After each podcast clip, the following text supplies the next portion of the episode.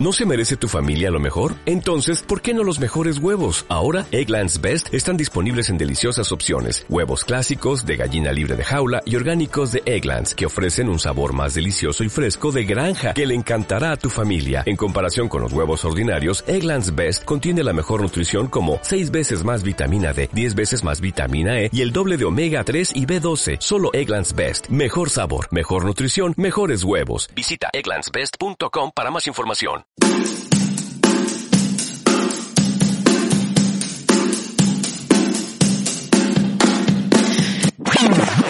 Navegantes de três cabeças.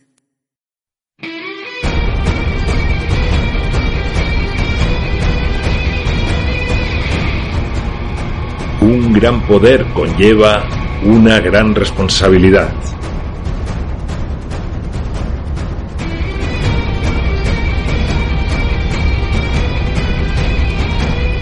Una viñeta radiofónica que diagnostica, disecciona y propone tratamientos alternativos a la práctica médica superheroica. Con Clara Benedicto y Sebas Marc. Bienvenidas, queridas radioyentes. Y bienvenidos, queridos radioyentes. Volvemos con esta sección que pretende ser una viñeta de ficción sobre temas muy reales. Yo soy Sebas. Y yo soy Clara. Y en anteriores episodios hemos venido hablando sobre lo que llamamos la práctica médica superheroica.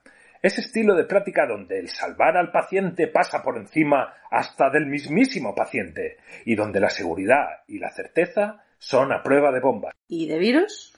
Pues no sé, porque la situación que estamos viviendo de pandemia global ha hecho que todas nuestras certezas tiemblen.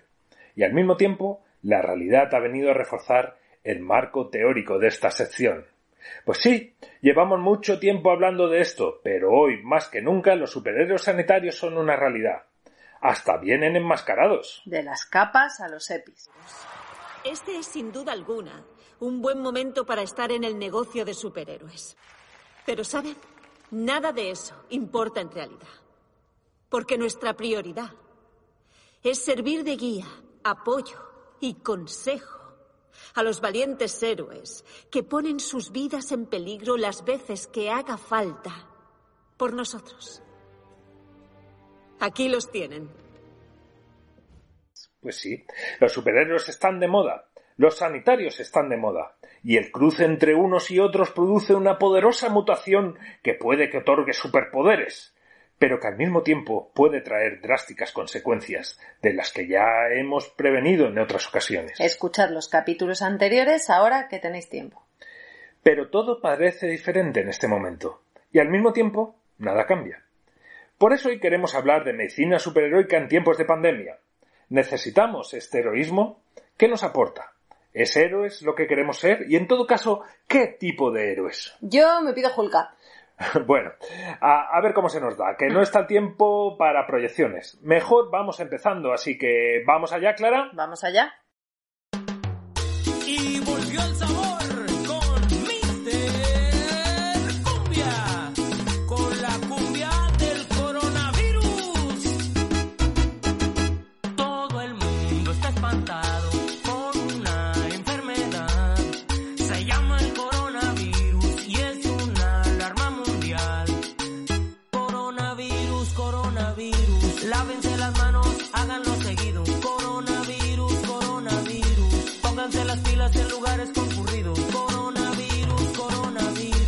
Toquen la cara, amigos. Coronavirus, coronavirus, desinfectante, ese es muy efectivo.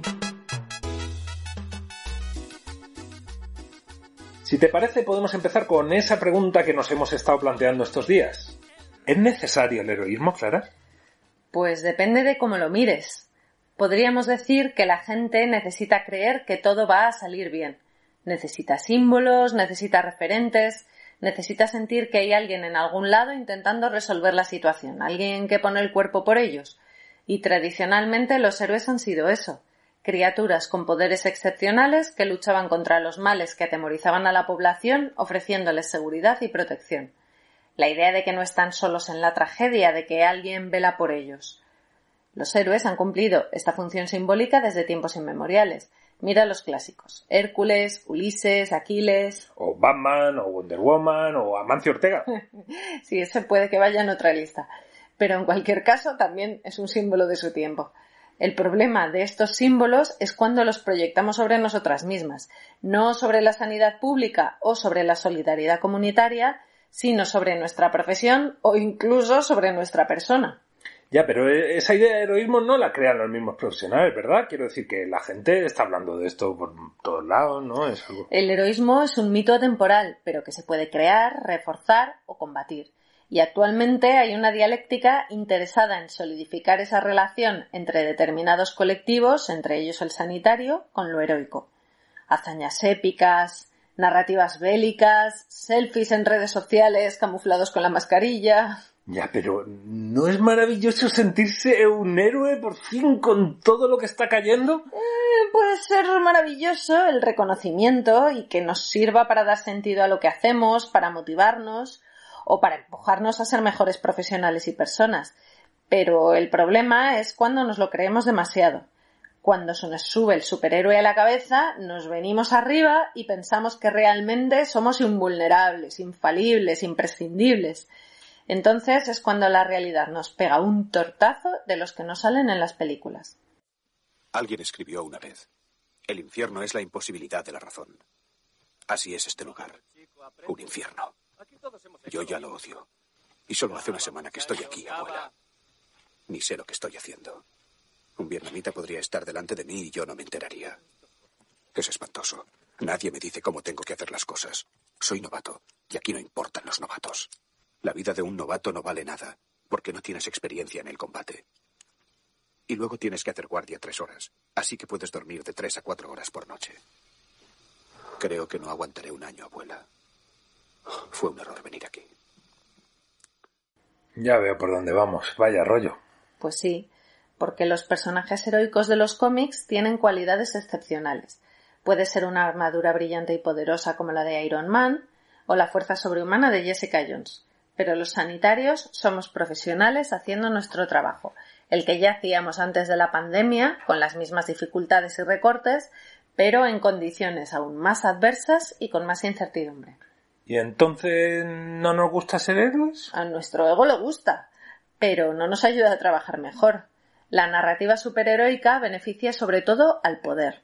Permite una distribución muy desigual del peso de las responsabilidades y nos hace olvidar nuestros límites o al menos no defenderlos. Parece que podemos trabajar sin descanso, acatar cualquier orden sin cuestionarla, ir a la batalla sin la protección adecuada y sin un plan y pagarnos en aplausos y vítores. Los aplausos probablemente son un ritual necesario, pero hay que saber no ponerse delante a recibirlos, sino canalizar esa energía para defender lo común. Piensa en toda la gente con trabajos invisibles que ahora, ahora descubrimos que eran esenciales. Las trabajadoras de la limpieza, las auxiliares, las cajeras. Sí, trabajos feminizados, además. Pues eso. Llamarlas heroínas implicaría que se les reconociese su labor y se mejorasen sus condiciones. Mejor los médicos, que ya tienen un estatus social. Y un uniforme divino. Divino. Lo que quiero decir es que no vamos a cambiar ahora del todo porque nos llamen superhéroes. El profesional que se preocupaba por sus pacientes seguirá haciéndolo. Y el que no, pues bueno, los tiempos sin duda son excepcionales. Las personas son lo que han sido y son lo que serán. Somos los siete, por el amor de Dios. Estemos en la calle o aquí dentro.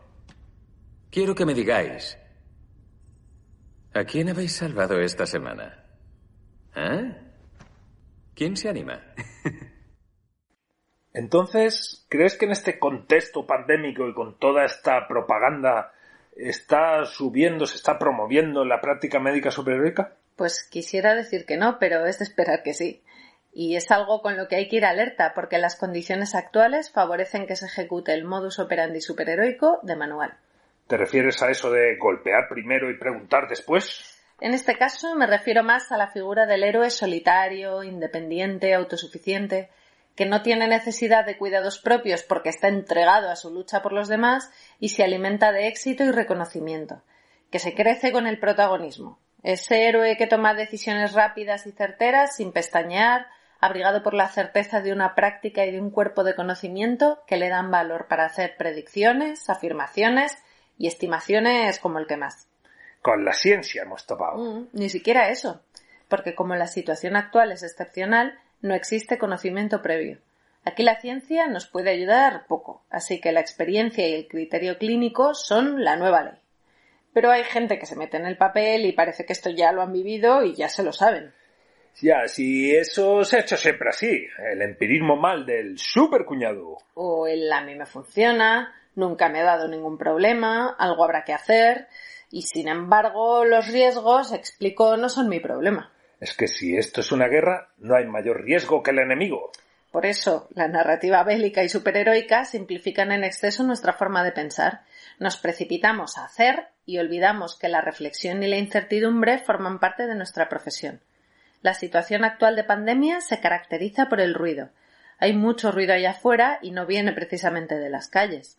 Hay discursos enfrentados, infinidad de protocolos, multitud de interpretaciones y consejos. Todo esto crea un muro de ruido y dentro de ese muro solo está el virus, y parece que no podemos ver nada más. Pero en este mismo momento, incluso dentro de esta situación excepcional, otras enfermedades y necesidades siguen ahí tocando a la puerta y tenemos que ser capaces de acallar el ruido y escuchar más allá. ¿Quieres decir no practicar la medicina basada en el bicho? Eso es. Y no olvidar cuáles son nuestras fortalezas y herramientas y buscar maneras de adaptarlas a esta nueva realidad. Las medidas de distanciamiento social no deben implicar necesariamente que nos distanciemos de los pacientes. Necesitan que estemos ahí y si no podemos darles la mano cuando les hace falta, habrá que inventarse algo. Porque aunque no sea tan lustroso y superheroico como otras acciones, el acompañar también forma parte de nuestro trabajo. Escúchame, compréndelo, quédate en casa, por favor, lava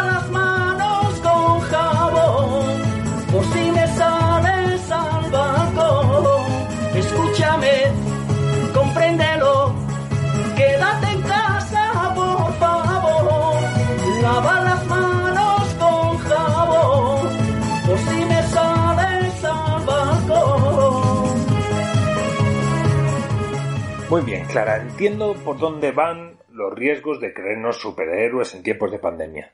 Entiendo para qué sirve y a quién sirve el heroísmo y todo eso. Pero entonces, ¿qué hacemos? Pues hacemos lo que podemos. hacemos lo que sabemos, nos adaptamos, juntas, organizadas, coordinadas, conscientes de que no somos bandera, sino meros representantes de valores colectivos, depositarias de esperanzas y de responsabilidad, pero conscientes de nuestros límites.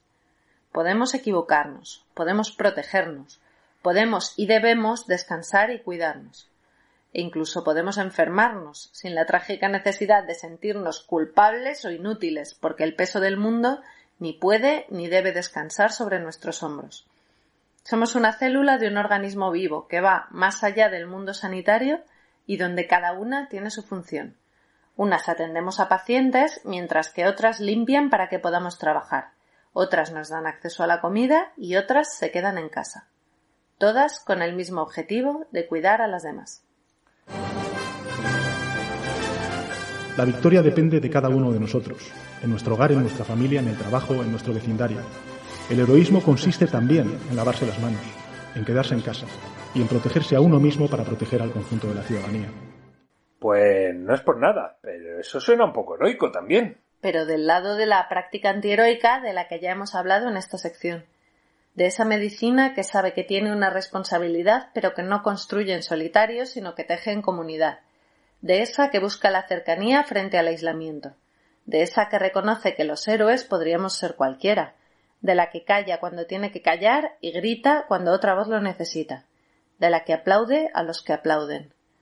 Esto que nos está pasando no es un campo de batalla, ni un catálogo de hazañas, ni un hilo de proezas. Sí, es un momento que marcará nuestras vidas, y sí, nos acordaremos siempre de lo que estamos haciendo ahora. Por eso mismo hay que seguir haciendo lo que hacíamos bien, y reforzar en lo que éramos más débiles.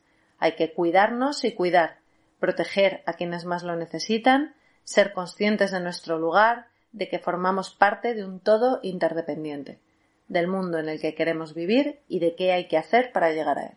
Ni más ni menos. Ni menos ni más. Los cómics se equivocaban. Cualquier persona normal podría ser un superhéroe. Hay un tío vestido de superhéroe luchando contra unos pavos. ¡Es la caña! Pues creo que con esto ya tenemos una pildorita para hablar sobre medicina superheroica en tiempos de pandemia. Y si queréis más info sobre el efecto que todo esto ha tenido en las atenciones primarias, maneras de organizarse y reflexiones varias, os redirigimos a nuestro espacio hermano Mal de Muchos. Mal de muchos. Otra criatura de navegantes de tres cabezas. Y hoy no traemos recomendación en libros, ni cómics, ni películas, porque creo que todas ya tenemos la cabeza embotada a estas alturas. Como un corcho.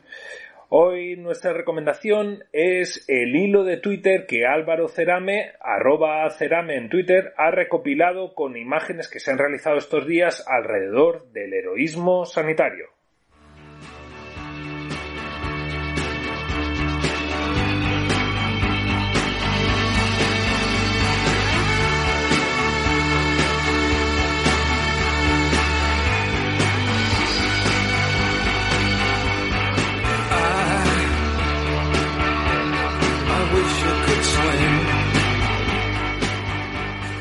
En las últimas semanas las redes se han visto inundadas por una marabunta de arte pop dedicado al tema de la épica y el superheroísmo de la lucha contra la pandemia, donde los sanitarios tenemos un papel central.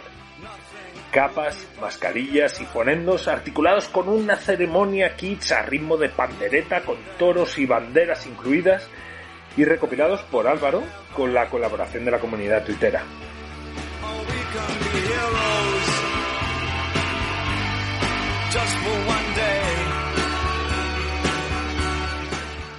Una delicia de esperpento y disparate.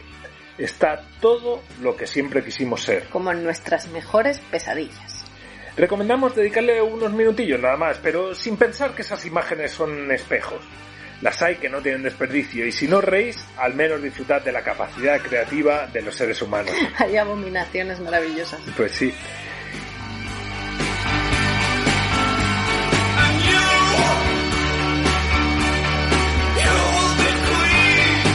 Y bueno, con esto ya sí que es todo por hoy y no traemos saludos individuales porque sois tantas y tantos a los que quisiéramos abrazar que no nos cabéis en los brazos. Así que va uno muy grande con nuestros mejores deseos. Saludos y salud para todas. Y para todos, Os esperamos en la próxima entrega de Navegantes de Tres Cabezas. Un saludo, Bernardino.